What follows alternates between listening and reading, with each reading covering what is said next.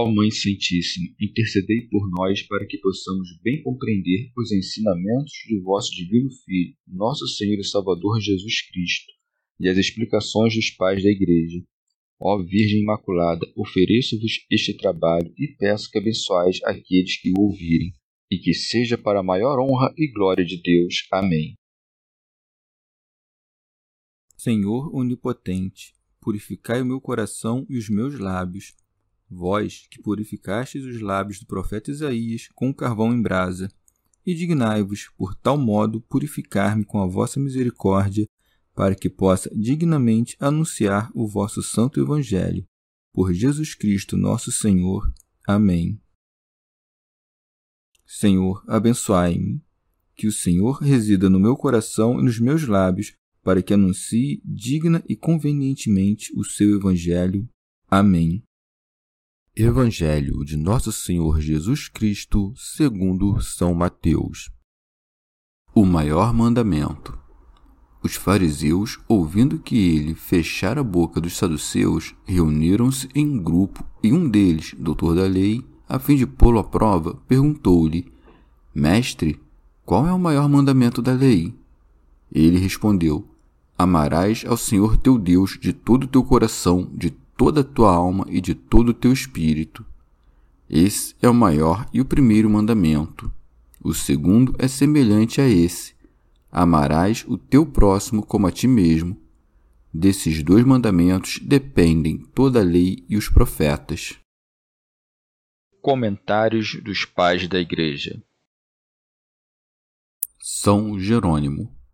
Como os fariseus já haviam sido refutados na apresentação da moeda, e viram que a facção contrária havia sido demolida, deviam com isso terem se decidido a não preparar novas emboscadas. Mas a inveja e a malignidade alimentam o descaramento. Por isso é dito: os fariseus, ouvindo que ele fechara a boca dos saduceus, reuniram-se. Orígenes Jesus impôs o silêncio aos saduceus, querendo demonstrar que a luz da verdade havia emudecido a voz da mentira. Assim como é próprio do homem justo calar quando é tempo de calar e falar quando se deve falar, mas nunca emudecer, também é próprio de todos os que são doutores da mentira emudecer quanto à questão, mas não calar. São Jerônimo os fariseus e os saduceus, que eram contrários entre si, estavam de acordo, com as almas em uníssono, para tentar Jesus. Pseudo Crisóstomo. Ou reuniram-se os fariseus para vencer, por meio da multidão, a quem não puderam vencer por meio da razão. Confessaram-se destituídos da verdade quando se armaram da multidão. Diziam, pois, entre si: que fale um só por nós, e nós falaremos por meio dele. Se vencer, parecerá que vencemos todos, e se for refutado, será apenas ele. Por isso se segue. E um deles, doutor da lei, a fim de pô-lo à prova, perguntou-lhe: Orígenes. Todos aqueles que perguntam a algum sábio, não com o fim de aprender, mas para tentá-lo, Devemos crer que são irmãos daquele fariseu, segundo o que diz Mateus. Todas as vezes que vós fizestes isto a um destes meus irmãos mais pequeninos, a mim o fizestes. Santo Agostinho. Não chama atenção que Mateus diga aqui que houve um tentador que interrogou Jesus. Marcos omite esta parte, mas ao final da passagem conclui dizendo que o Senhor Jesus lhe disse de modo sábio: não estás longe do reino de Deus. Pois pode ocorrer muito bem que, mesmo quando alguém se aproxime com a intenção de tentar, seja, no entanto, corrigido pela resposta do Senhor. Ou certamente não devemos ver a tentação da qual fala Tiago, como má e própria de alguém que quer enganar seu inimigo, mas como cautela com que se quer examinar a quem não se conhece. Não é em vão que está escrito: o crédulo é leve de coração. O que pergunta é o que se diz a continuação: Mestre, qual é o maior mandamento da lei? Orígenes. Dizia mestre como que para tentá-lo, porque não pronunciava estas palavras como discípulo de Cristo. Portanto, se alguém não aprende algo do Verbo, nem se entrega a ele com toda a sua alma, mesmo chamando-o de mestre, é irmão do fariseu que tenta Cristo. Quando se lia a lei antes da vinda do Salvador, talvez se procurasse saber qual era nela o grande mandamento, e não teria perguntado este fariseu caso isso não houvesse entre eles sido buscado durante muito tempo e não encontrado até que viesse Jesus para ensiná-lo. Pseudo Crisóstomo pergunta sobre o grande mandamento aquele que não cumpria nem mesmo o menor.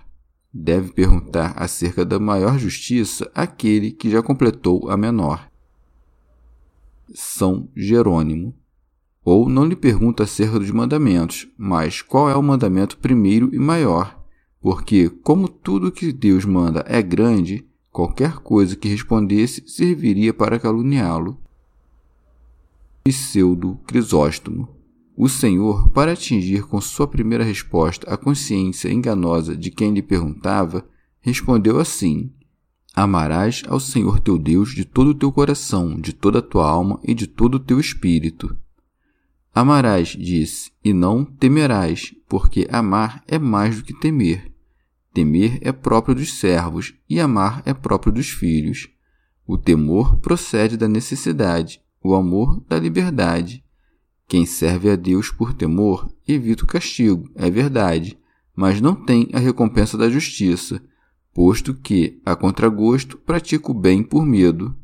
O Senhor não quer ser temido pelos homens como a um amo, mas ser amado como a um pai, posto que concedeu aos homens o espírito de adoção. Amar a Deus de todo o coração é como não ter o coração inclinado ao amor de alguma coisa mais que a Deus. Amar a Deus com toda a alma é como ter a alma muito segura na verdade e estar firme na fé. Uma coisa é, pois, o amor do coração e outra o amor da alma. O amor do coração é, de certo modo, carnal, de sorte que também amamos a Deus de uma maneira carnal, o que não podemos fazer sem nos abstermos do amor das coisas terrenas.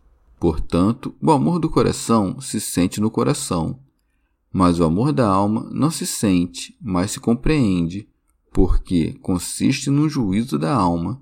O que crê que todo bem está em Deus e que nada de bom está fora dele, este o ama com toda a sua alma.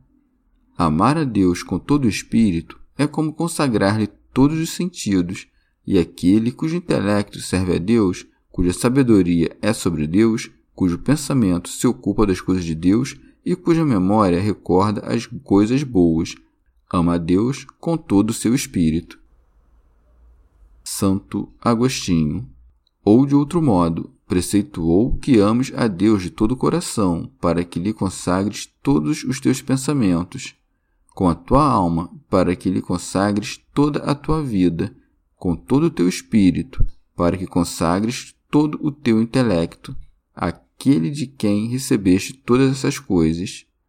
Ele não deixa parte alguma de nossa existência de maneira a dever ficar vaga, como se desse espaço para se fruir de outra coisa. Mas qualquer outra coisa que vier à nossa alma para ser amada que seja capturada pelo canal por onde corre todo o ímpeto do amor. Um homem é, pois, muito bom quando toda sua vida segue o caminho do bem imutável. Comentário de São Tomás de Aquino em forma de glosa. Ou de todo o coração, isto é, com o intelecto, com a alma, isto é, com a vontade, com o espírito, isto é, com tua memória, a fim de que nada queirais, sintais ou recordes que seja contrário a Deus. Origens, ou de outro modo, com todo o teu coração, isto é, de acordo com toda a memória, todas as tuas operações e todos os teus pensamentos, com toda a tua alma, isto é, que estejam preparados para oferecê-la pela piedade de Deus, com todo o teu espírito, isto é, não exibindo mais do que aquilo que pertence a Deus, e vê se podes compreender teu coração com teu intelecto, por meio do qual conhecemos as coisas inteligíveis, e teu espírito, por outro lado, para manifestá-las, pois com o espírito damos a conhecer cada coisa e por cada uma dessas coisas que são declaradas, nós como que caminhamos pela mente, manifestando-as. Se o Senhor não tivesse respondido ao fariseu que o tentava, poderíamos acreditar que um mandamento não é maior que o outro.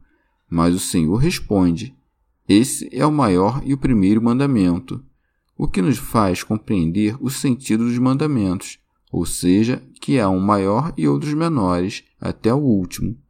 Responde-lhe o Senhor não só que este é o maior mandamento, como também o primeiro, não segundo a ordem e que está escrito, mas segundo a dignidade da virtude. Unicamente reconhecem a magnificência e o primado deste mandamento aqueles que não só amam o Senhor seu Deus, mas também o amam com aquelas três condições, a saber, com todo o seu coração, com toda a sua alma e com todo o seu espírito. Ensinou-lhe que não é só grande e o primeiro, mas que também há um segundo semelhante a este. Por isso segue. O segundo é semelhante a esse: amarás o teu próximo como a ti mesmo. Portanto, se alguém que ama a iniquidade odeia a própria alma, é evidente que não ama seu próximo como a si mesmo, porque nem a si mesmo ama. Santo Agostinho é manifesto que se deve considerar como próximo a todo homem, porque não deve fazer o mal a ninguém. Se se chama propriamente nosso próximo aquele a quem se deve dispensar ou receber obras de misericórdia, fica demonstrado, por meio deste preceito, de que modo temos obrigação de amar o próximo, compreendendo também os santos anjos, dos quais recebemos tantos favores de misericórdia, como podemos ver facilmente nas Escrituras. Assim, nosso próprio Senhor quis se chamar nosso próximo, quando o próprio Senhor Jesus se apresenta a nós como tendo prestado socorro àquele semivivo estendido no caminho. Aquele que ama os homens deve amá-los, seja porque são justos, seja para que se tornem justos. Assim, pois, deve amar também a si mesmo, ou para que seja justo. Assim, pois, ama o próximo como a si mesmo, sem nenhum perigo. Se deves amar-te a ti mesmo, não por ti, mas por aquele a quem deve se encaminhar teu amor, como a um fim retíssimo, que ninguém estranhe se o amarmos também por Deus. Quem ama retamente seu próximo deve agir com ele de modo que também ele ame a Deus com todo o seu coração. Pseudo Crisóstomo Aquele que ama o homem é semelhante àquele que ama a Deus, porque, como o homem é a imagem de Deus, Deus é amado nele como o rei é honrado em seu retrato. E por isso se diz que este mandamento é semelhante ao primeiro. Orígenes. Ou de outro modo, o fato de o segundo mandamento ser semelhante ao primeiro demonstra que o dever e o mérito são o mesmo em ambos nem pode haver amor de Deus sem Cristo ou de Cristo sem Deus que seja útil para a salvação. Prossegue. Desses dois mandamentos dependem toda a lei e os profetas. Santo Agostinho. Disse depende, isto é, está referida ali onde tem seu fim. Rábano Mauro. Todo o decálogo está compreendido nestes dois mandamentos, os da primeira tábua dizem respeito ao amor a Deus, os da segunda ao amor ao próximo. Orígenes. Ou porque quem cumpriu tudo o que está mandado com respeito ao amor de Deus e do próximo é digno de receber grandes graças de Deus, para que compreenda toda a lei e os profetas. Santo Agostinho. Sendo, pois, dois os preceitos dos quais dependem a lei e os profetas, o amor de Deus e do próximo, com razão, a Sagrada Escritura os apresenta muitas vezes como um só. Seja como amor de Deus, segundo aquilo que diz Paulo, sabemos que todas as coisas concorrem para o bem daqueles que amam a Deus, seja como amor do próximo, como em outro ponto, porque toda lei se encerra nesta palavra: amarás o teu próximo como a ti mesmo. Portanto, se alguém ama seu próximo, consequentemente, também amará a Deus, pois amamos a Deus e ao próximo com uma única e mesma caridade. Mas devemos amar a Deus por causa dele mesmo, e a nós e ao próximo por causa de Deus. Mas, como a natureza divina é muito mais excelente do que a nossa natureza, o preceito pelo qual amamos a Deus é distinto do amor ao próximo, Por isso, se conheceres a ti mesmo e a teu próximo totalmente, isto é, a alma e o corpo, nenhum gênero das coisas que devem ser amadas nestes dois preceitos é deixado de lado. Como, pois, o amor de Deus tem precedência, segue-se o amor ao próximo. E o modo deste amor é prescrito de maneira que o ames como a ti mesmo, simultaneamente. Teu amor por ti mesmo não é deixado de lado. Chegamos ao fim de mais um dia de comentários da Catena Áurea. Muito obrigado por ficarem até aqui. Que Nossa Senhora derrame suas graças sobre nós e até amanhã.